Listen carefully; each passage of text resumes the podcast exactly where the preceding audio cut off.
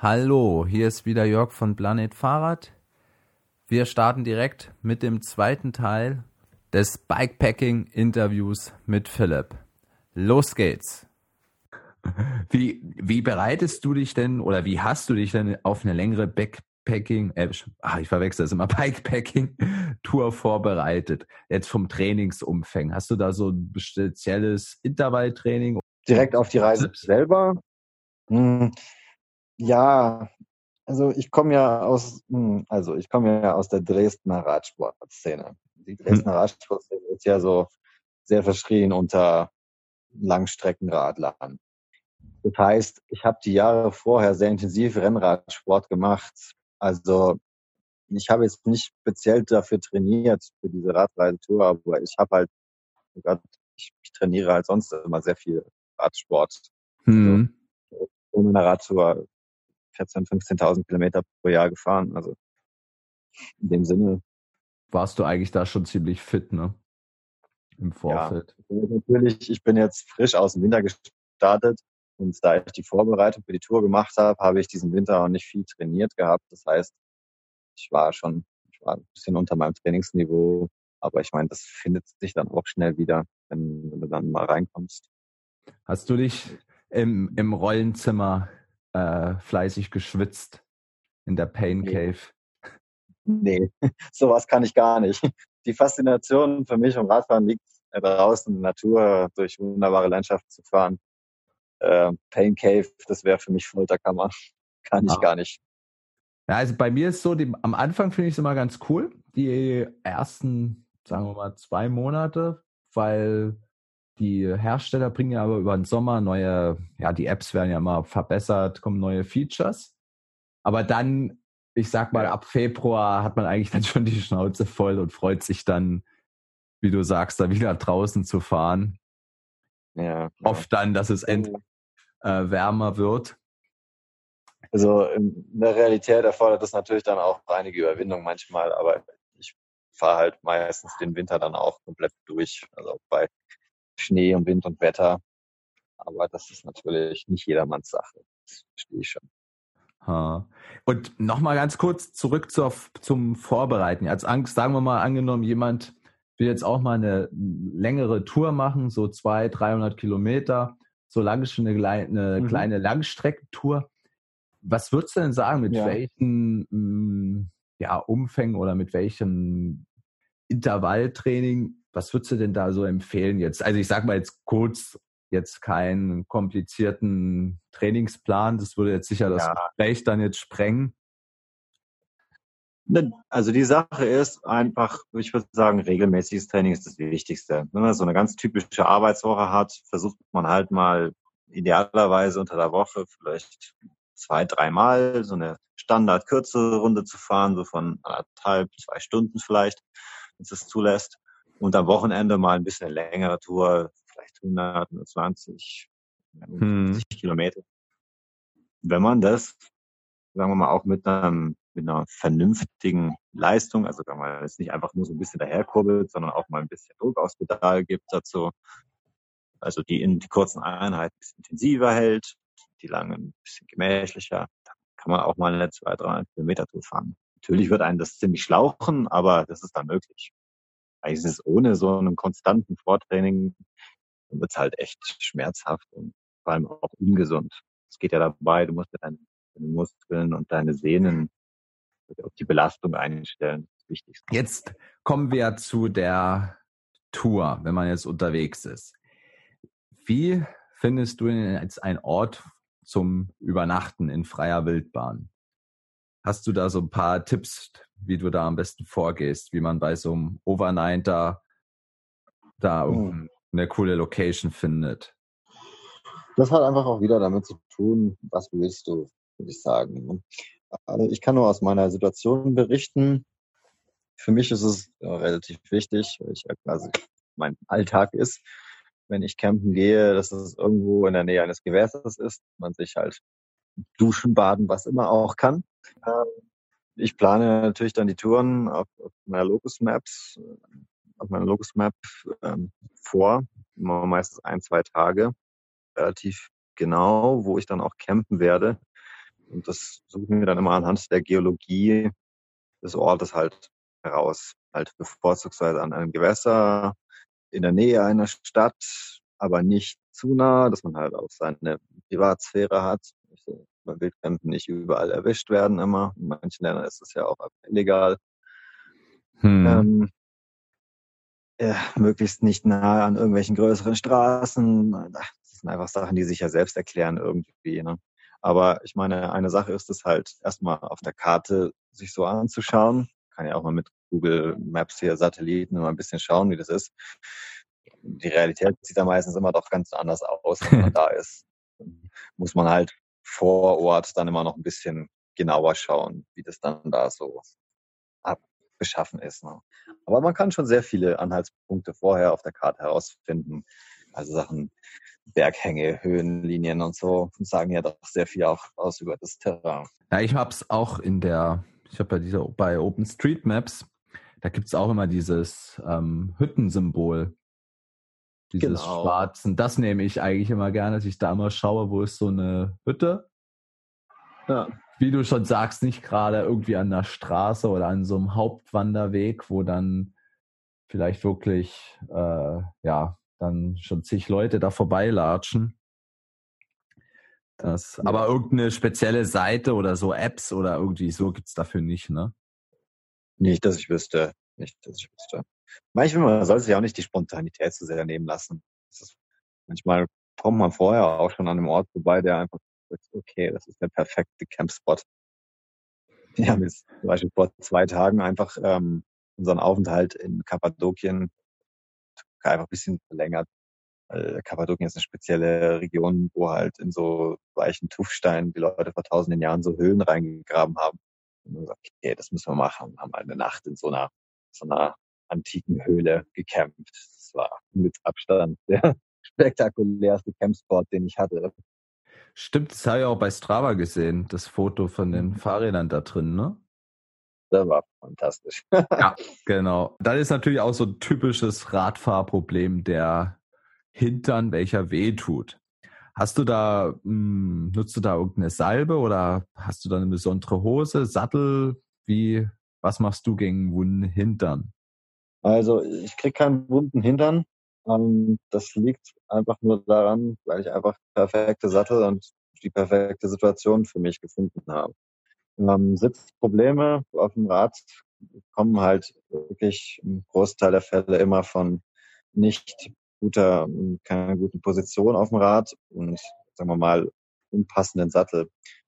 Unpassender Sattel heißt jetzt nicht, dass der besonders weich sein muss, sondern einfach die Form des Sattels muss auf deinen Hintern passen. Hm. Da hilft leider Wasser probieren geht über Studieren. Ja. Hm, da. Sagen. Ja. Und diese Salben nutzt du nicht, ne? Weil ich habe mal das, oder ich habe auch zu Hause so eine so eine Hirschteigsalbe. Die hatte ich mir mal bestellt, aber habe ich jetzt auch noch nicht so viel probiert. Wichtig ist halt auch irgendwie äh, eine Hose mit einem guten Polster. Das ist halt genau wie ein Sattel. Das ist nicht jede Hose ist da geil für den Hintern. Passt da perfekt. Es sind viele Erfahrungswerte dabei. Muss man für sich ein bisschen herausfinden. Wichtig ist halt, dass man den Bike fit macht, denke ich, dass man die optimale Position auf dem Fahrrad hat. Kommt der, der meiste Komfort. Ne? Das ist halt alles aus der Rennraderfahrung her schon. Aber ich meine, mein Gott, wenn du jetzt eine längere Tour fährst, 300 Kilometern, tut halt dahinter natürlich weh irgendwo. Das ist dann halt einfach auch, ja, hm. der, der Probleme der Situation geschuldet. Äh, aber es gibt da eben von einfach nur unangenehm bis hin zu wirklich auch Schmerzen, gesundheitlichen Problemen. Das muss man dann natürlich unterscheiden können. Unterwegs will man ja dann sicher auch mal irgendwo einkaufen gehen oder äh, ja, irgendein Restaurant gehen. Wie sicherst du denn ein Fahrrad? Hast du da jetzt so ein mega krasses Schloss? Weil ich denke mal, es wird ja wahrscheinlich wegen Gewicht ausfallen. Mhm. Mhm.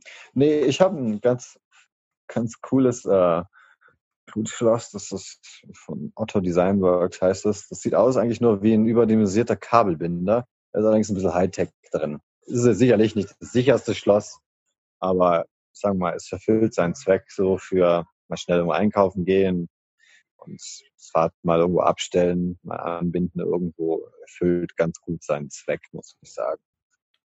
Hm. Das ist, wenn man zweit irgendwo fährt, wesentlich komfortabler. Dann hat man halt immer jemanden, der mal aufpassen kann. Aber es ist jetzt halt auch die Sache, weißt du, ein, ein voll beladenes Radreisefahrer, ich meine, selbst meins ist ja schon sehr leicht, ist, liegt halt auch komplett Gewicht 30 Kilo. Das nimmt niemand halt auch einfach mal schnell und fährt schnell weg. Hm. Ja, und ich halt mehr so kleine Sachen, die Kamera, Handy und sowas mitnehmen und so.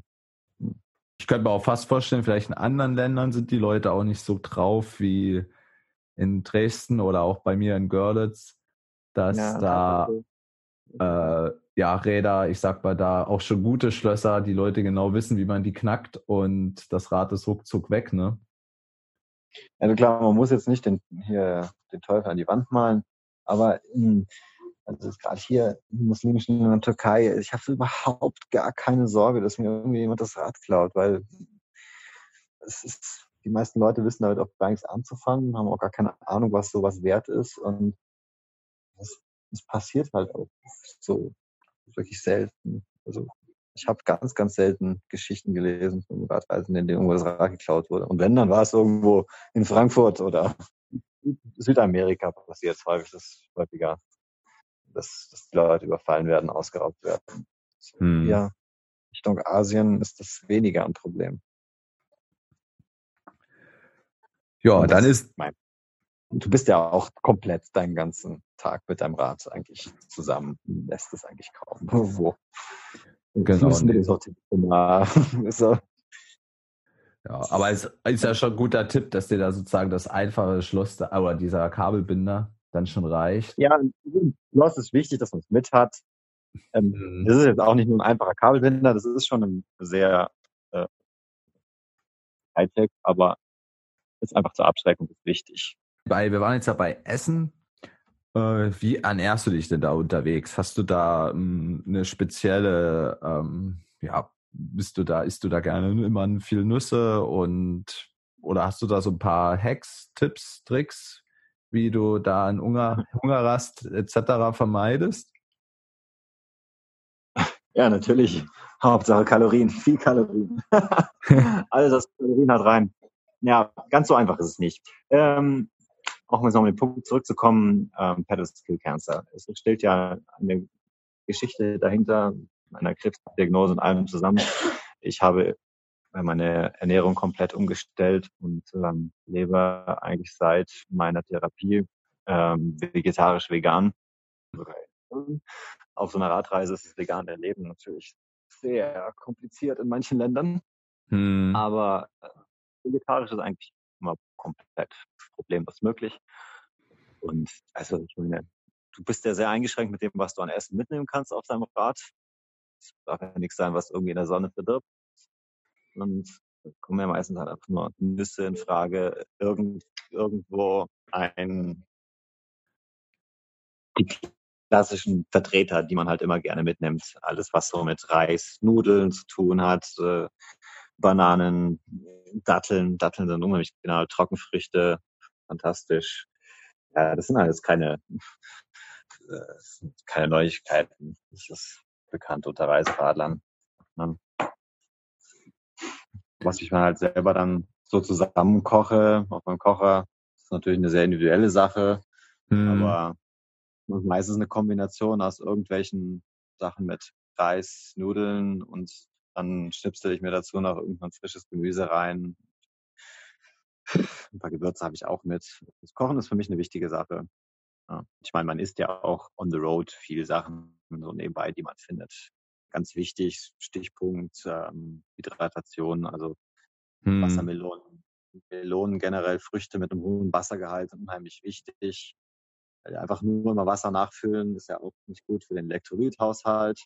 Da ist sowas absolut genial. Und gerade in Regionen, die sehr trocken und heiß sind, das ist ja schon in den Kulturen hier verankert. Die wissen das ja auch. Türkei wie Melonen und Wassermelonen. An jeder Straßenecke kannst du das Zeug kaufen. In Highways findet man immer alle paar Kilometer irgendjemanden, der das Zeug verkauft. Äh, ja, das ist, ist ja nur eine sehr, sehr lokale Sache mit dem Essen. ändert sich von zu Land sehr. Okay, aber mit irgendwelchen komischen Nahrungsergänzungsmitteln tust du jetzt nicht rum experimentieren oder? Ich bin ja mit, mit der Ernährung auf so einem Trip, sagen wir mal, es muss sehr natürlich sein und ganzheitlich. Das heißt, da brauchst du keinerlei Ergänzungsmittel, wenn du deine Ernährung vernünftig im Griff hast. Das ist für mich das absolute Papalapap. Jetzt bist du ja weiter unterwegs. Und wie teilt man denn beim Radfahren am besten die Kräfte ein? Hast du da so einen Trick, dass man ähm, nicht irgendwie dann übersäuert oder das übertreibt? Fährst du da mit Leistungsmesser oder nach Pulsdaten oder nach Gefühl? Da habe ich alles probiert. Zu Hause im Rennradsport, hier auf der Radreise nicht. Mache ich alles nach. Ähm, ja, also ich bin ja so ein Mensch, ich übertreibe es immer gerne. Ich übertreibe es gerne viel. das heißt, ich äh, muss mich da auch ein bisschen zurückhalten. Deswegen weiß ich Zeit ganz gut, wie ich mit der mit jemand anders gereist bin. Ich mal sehr wieder runtergekommen, weil ich vorher noch sehr, sehr intensive Sachen gemacht habe. Hm. Also gesagt, meine Reise ist durch Höhenmeter bestimmt. Also ja, ruhig angehen ist immer gut, ist immer richtig. Es klappt bei mir nie, aber es ist trotzdem ein guter Ratschlag. Ja. Also mit der Kräfte einteilen, es hat halt sehr viel mit deinem Rhythmus zu tun. Wie viele Tage campst du, bevor man mal wieder mal irgendwo in ein Hotel geht und Batterien lädt und, keine Ahnung, mal Dusche, macht Wäsche weg. Dann hat halt mit der Kapazität zu tun, was du so an Sachen mitnehmen kannst auf dem Fahrrad. Hm. Das pendelt sich da so einen Rhythmus ein. Ne? Also ich kann vier, fünf Tage komplett autark unterwegs sein. Im Sinne von, also ich muss jetzt nicht irgendwo in ein Hotel gehen. Ich muss dann schon mal Essen mal wieder kaufen oder so. Kann nicht so viel Essen mitnehmen. Aber dann macht man halt auch so eine Steigung durch. Es fängt so langsam an und wieder mal einen härteren Tag, wieder ruhigeren. Es wird ja auch von von der Geologie des Landes diktiert, wo du gerade bist. Manchmal musst du halt einfach mehr Berge fahren, manchmal weniger. Flexibel. Okay, aber du hast jetzt nicht so einen speziellen, weil ich fahre immer, also einen speziellen Pulsbereich oder irgendwie sowas, weil ich mache das so gerne, dass ich sage, okay, wenn man jetzt eine längere Tour fährt, dass ich mich da konditioniere am Berg, sage ich mal, niemals mehr wie 170 und eigentlich versuche mhm. bei 150, 160 so zu fahren. Also jeder hat natürlich einen anderen Maximalpuls und bei ja, Zahlen ist es ja auch, aber das machst du jetzt nicht, dass du da jetzt so schaust und guckst. Ich mache das mit Gefühl. Und hm. ich meine, was ich jetzt dir sagen, das pendelt sich automatisch ein. Wenn du dein ganzes, ganzes, ganzes Leben, also ich meine, das ist ja jetzt mein Leben, hier nichts anderes tust als ein Radfahren, dann bildet sich, bildet, dein Körper eine unglaublich faszinierende Effizienz aus. Das heißt, stellt die automatisch einfach auf optimale Trittfrequenz, Herzfrequenz ein. Das ist etwas, das musst du gar, nicht überwachen. Das macht dein Körper automatisch. Ja. Also das ist zumindest das, was ich an dir beobachte. Ja, das ist auf jeden Fall wichtig. Äh, was ich noch als zum Schluss zum Thema Bikepacking, hast du da noch irgendein spezielles Forum, was du empfehlen kannst oder Seiten? Weil du hast ja gesagt, du hast im Vorfeld ja auch sehr viel recherchiert, nachgeschaut. Gibt es da was, was ja. du empfehlen kannst? Man, ich habe ich hab unheimlich viel recherchiert auf so einer Radreiseseite ähm, über, allerdings mehr so über Länder, Einreisebestimmungen, Visabestimmungen, sowas fällt jetzt nicht mehr der Name ein. Sehr, ah, genau, sehr geholfen hat mir auch Karavanistan in diesem Punkt. Da kann ich mich noch erinnern. Ähm, aber da gibt es einen Haufen von Sachen. Es ist jetzt nicht irgendwas spezifisch Bestimmtes, woran ich mich jetzt erinnern kann. Es gibt da viele Seiten, wo sich mhm. Leute tauschen mit, mit Radreiseerfahrungen. Okay, also aber, gibt es da jetzt nicht so einen ultimativen Guru oder so ein ultimatives Forum, wo man so sagt, das ist so, das sind die besten Tipps, Tricks? Kann ich, kann ich nicht sagen. Nee. Vielleicht gibt es, aber dann kenne ich es nicht. Okay, da lass uns jetzt mal über deine aktuelle Tour reden. Was sind denn so deine nächsten Ziele für die nächsten Tage? Du hast ja schon gesagt, du bist aktuell in der Türkei. Willst du dann nach Südindien? Hm, was steht jetzt so danach so offen oder dazwischen auf dem Plan? Welches Land wirst du dann als nächstes bereisen? Weißt du das schon? Ja, tatsächlich. Ähm, ich werde jetzt noch ein bisschen weiter die Türkei durchklären, ähm, dann weiter nach Georgien fahren. Also bei mir ist die Reise nicht so nach Ländern organisiert, sondern nach Gebirgen. Also das heißt, nach dem Taurusgebirge kommt ähm, der Kaukasus in Georgien mhm. und dann rüber in das Hochland von Armenien. Das ist auch alles nur Berge. Würde dann übersetzen in den Iran und das Elbursgebirge einige Male überqueren. Und dann geht's dann auch schon Richtung hier ähm, Turkmenistan, Karakorum-Wüste und dann kommt ja bald schon der Pamir. Das ist der weitere Plan. Und hast du da so einen speziellen Zeitplan, dass du sagst, du musst zum Tag X in Südindien sein oder ist das jetzt, ähm, bist du da jetzt relativ flexibel? Nein, es ist nicht so, dass ich einen speziellen Zeitplan habe. Ähm, ich habe schon eine gewisse Flexibilität eingebaut in das Ganze. Aber es ist so, mein großer Traum, Wunsch, Plan, was immer auch ist, ich möchte in Nordindien im Himalaya im, in Ladakh die, die höchste Passstraße der Welt befahren, ähm, den Kardungla, mhm. der auf 500 Meter hoch geht. Das heißt, ich sollte dort vor Wintereinbruch sein. Das heißt, ein bisschen muss ich mich schon sputen. Also was heißt sputen? Ich, ich habe so meine, meine grobe Streckenplanung, die ich im Vorhinein abgemacht habe, darauf ausgelegt, dass ich dort dann halt, sagen wir mal, vor Ende, spätestens Ende September da bin, dass ich dann dort dann auch hochfahren kann. Vielleicht habe ich auch Pech und es ist eine richtig beschissene Wetterlage und die haben den Pass vorher schon geschlossen. Aber das sind dann Sachen, die ich nicht beeinflussen kann. Okay, also wirst du wahrscheinlich so zum Winter dann wieder, so wenn der Herbst anfängt, dann in Deutschland sein. So Oktober, nee. November oder noch später erst. Definitiv nicht. Ich meine, wenn ich im Oktober dort lang fahre, bin ich, bin ich ja erst in Nordindien im Himalaya. Und Ach so, okay. Ich, dann fahre ich ja in, in erstmal hier parallel durch den Himalaya nach Nepal hm. und von Kathmandu dann erstmal komplett nach Südindien runter. Das ist eine komplette Indien-Durchquerung. Das heißt, ich werde vermutlich Ende Februar, Anfang März in Südindien ankommen. Dann werde hm. ich dort eine Pause machen. Und dann beginnt ein ganz neuer Abschnitt. Denn mir ist in diesen drei Monaten, die ich jetzt hier fahre, klar geworden, dass es eine unheimlich tolle Sache ist, die ich mache. Und ich gehe darin voll auf. Und mir ist jetzt schon klar, dass ich ähm, dann weiterfahren möchte. Und einmal um die Kugel rum. Also hat sich das sozusagen dein ursprünglicher Plan noch ein bisschen geändert? Das tut's immer, jeden Tag. Aber ja, das ist eine große Sache und ich habe auch noch überhaupt keine Ahnung, wie ich das finanzieren soll und wie das dann da weitergehen soll. Das muss, muss ich dann schauen. Das wird sich alles dann im Laufe der nächsten Monate zeigen, wie das dann genau aussehen wird. Aber ich weiß definitiv, mein Wunsch ist, ich möchte einmal um die Kugel rum. Mhm. Ich möchte vor allen Dingen, ich möchte vor allen Dingen in Südamerika Amerikaner mitnehmen. Ein großer Traum. Alles, was Berge hat. also alle Gebirge der Welt erkunden. Irgendwie so, ja.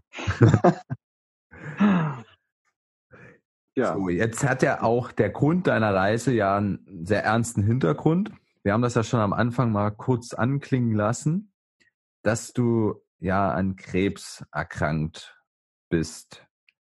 Mhm. Mm, genau. Genau. Magst du uns ein bisschen was dazu mm, sagen, wann das passiert ist und ja, und wie? Oder, oder ich ja. sag mal, ja, wann erstmal, wie alt du damals warst? Das ist jetzt relativ genau fünf Jahre her, 2014, also ich war 24, ähm, habe ich die Diagnose bekommen, Keimzelltumor also erst war Verdacht auf Lymphom, hat sich dann aber als Keimzelltumor herausgestellt mit Metastasen in den Lymphknoten im hinteren Bauchraum. Daraufhin habe ich dann ja, fast ein Jahr lang Therapie gemacht. Also Chemotherapie, diverse Operationen. Hm. Der an den Rand meiner Lebensfähigkeit getrieben. Und irgendwann nach der, genau nach der abschließenden Operation, wie die Ärzte dann gesagt, müssen noch weiter Chemotherapie gemacht werden. Aus diversen Gründen. Und ich habe dann für mich entschieden, das kann ich nicht weitermachen, weil ich also schon sehr am Ende meiner Kräfte war. In eine andere Genau. Okay. Und jetzt bin ich und fahre um die Welt mit dem Fahrrad. und also, was, was hat dir so geholfen, ähm, äh, da zu kämpfen? Weil du hast ja gesagt, die, äh, du hast ja nach neun Monaten die Behandlung abgebrochen. Ne? Ich denke mir, denk mir, für die Ärzte war das ja unglaublich. Die wollten ja eigentlich, dass es ja wahrscheinlich weitergeht. Und ja, wie konntest du dich denn da jetzt erholen oder wie hast du das denn so geschafft? Also, sagen wir mal, die, Grund, die Grundidee dahinter war, ich habe nie gekämpft. Äh, Kämpfen braucht immer viel Energie und mhm. die Energie braucht man in dem Moment für etwas anderes, nämlich für seine Heilung. Ähm, das klingt jetzt alles vielleicht ein bisschen schwierig zu glauben, schwierig, aber die Zeit, in, die ich im Krankenhaus verbracht habe, war für mich eine sehr, sehr schöne, wichtige, intensive Zeit. Sagen wir mal, die wichtigste Zeit meines Lebens. Klar geworden ist über mich selber und mein Leben. Und ich viel in mir selber spüren gelernt habe. Spüren Sachen im Sinne von Dingen, die mir gut tun, die mir nicht gut tun, was ich vorher nicht gespürt hatte. Und das ist, ist in gewisser Weise eine Art der, ja, wie soll ich das sagen? Ja, ich habe ein ganz anderes Bewusstsein über mich erlangt in diesem Jahr, dass mir das Leben in so vielen Facetten neu offenbart habe, hat, dass ich, äh, ich jetzt eigentlich unheimlich viel Energie aus vielen Dingen ziehen konnte. Hm. Also die Situation war ja nicht angenehm, so im Krankenhaus mit, mit, besonders mit dieser Therapie, die man da macht. Du wirst ja eigentlich nur rund um die Uhr mit sehr toxischen Sachen, äh, Medikamenten äh, behandelt. Und das schwächt den Körper unglaublich. Hm. Aber ja, ich habe eine, eine, sehr, sehr intensive Erfahrung gemacht in letzter Zeit selber ähm, die mich, ja, ich, ich sage immer, ich habe eigentlich erst dort angefangen, wirklich zu begreifen, was es bedeutet zu leben, als ich es quasi verloren habe. Ja.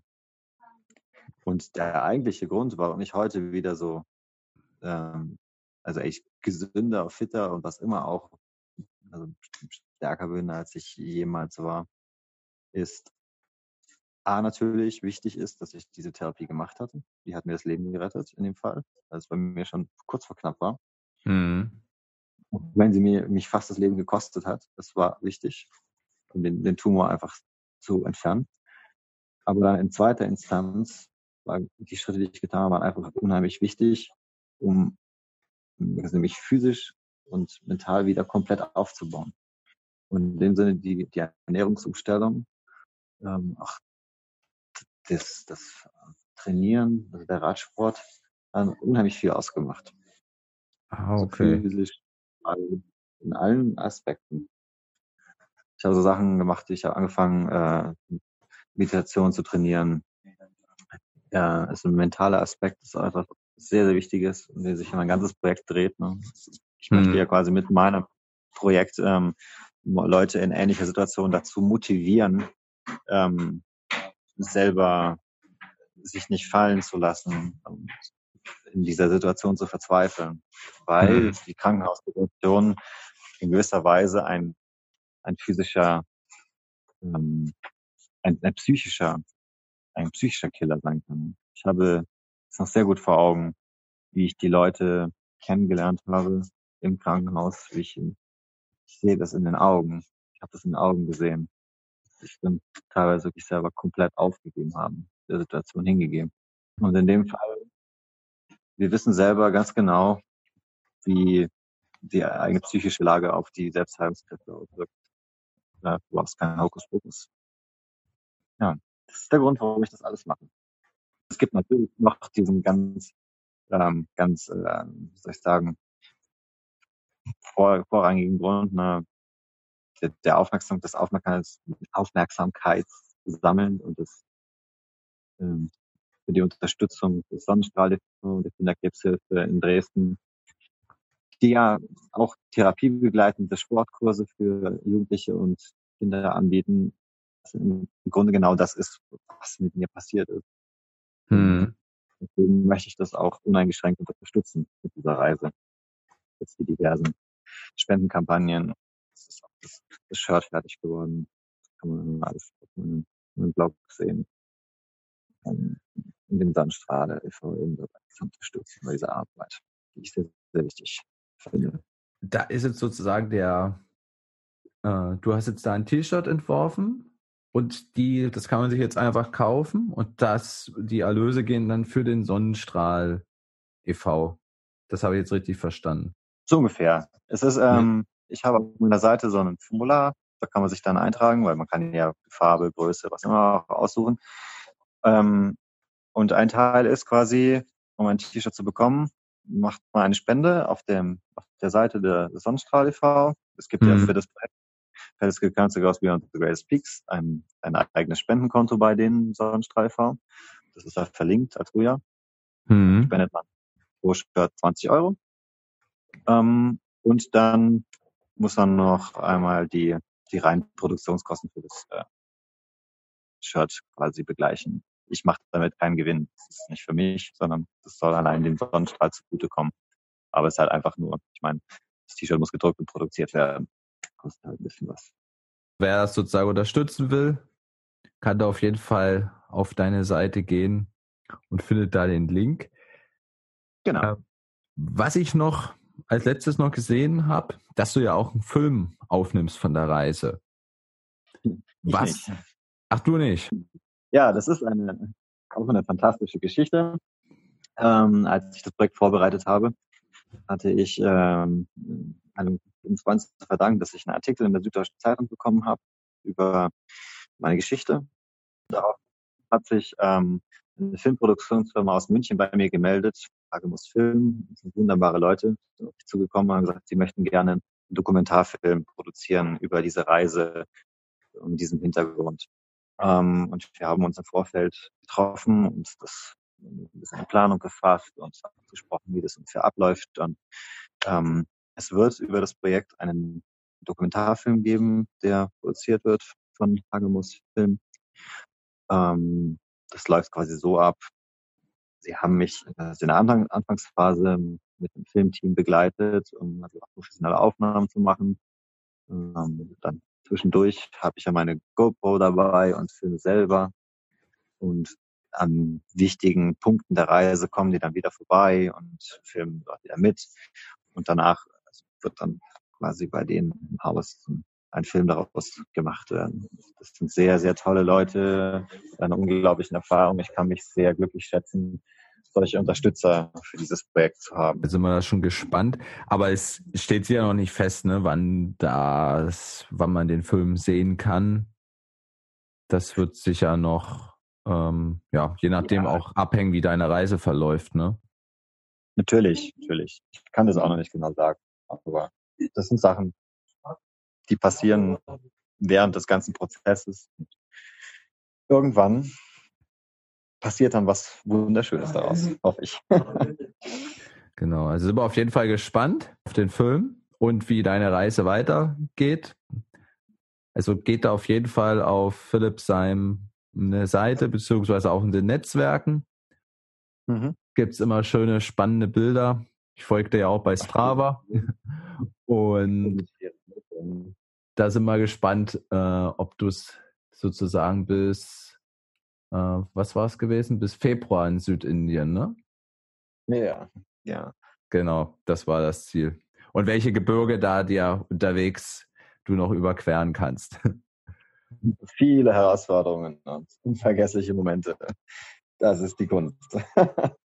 Aber ich genieße es sehr. Dann vielen Dank für deine Zeit, dass du es trotz äh, deines Türkei-Aufenthaltes und trotz des muslimischen Gebets äh, dass wir das aufnehmen konnten. Und dann sind wir gespannt und dann bis bald. Ja, gerne. Ich freue mich sehr, dass das möglich war und ähm, ich bin gespannt, was daraus wird. Ja. Danke, dass du zugehört hast.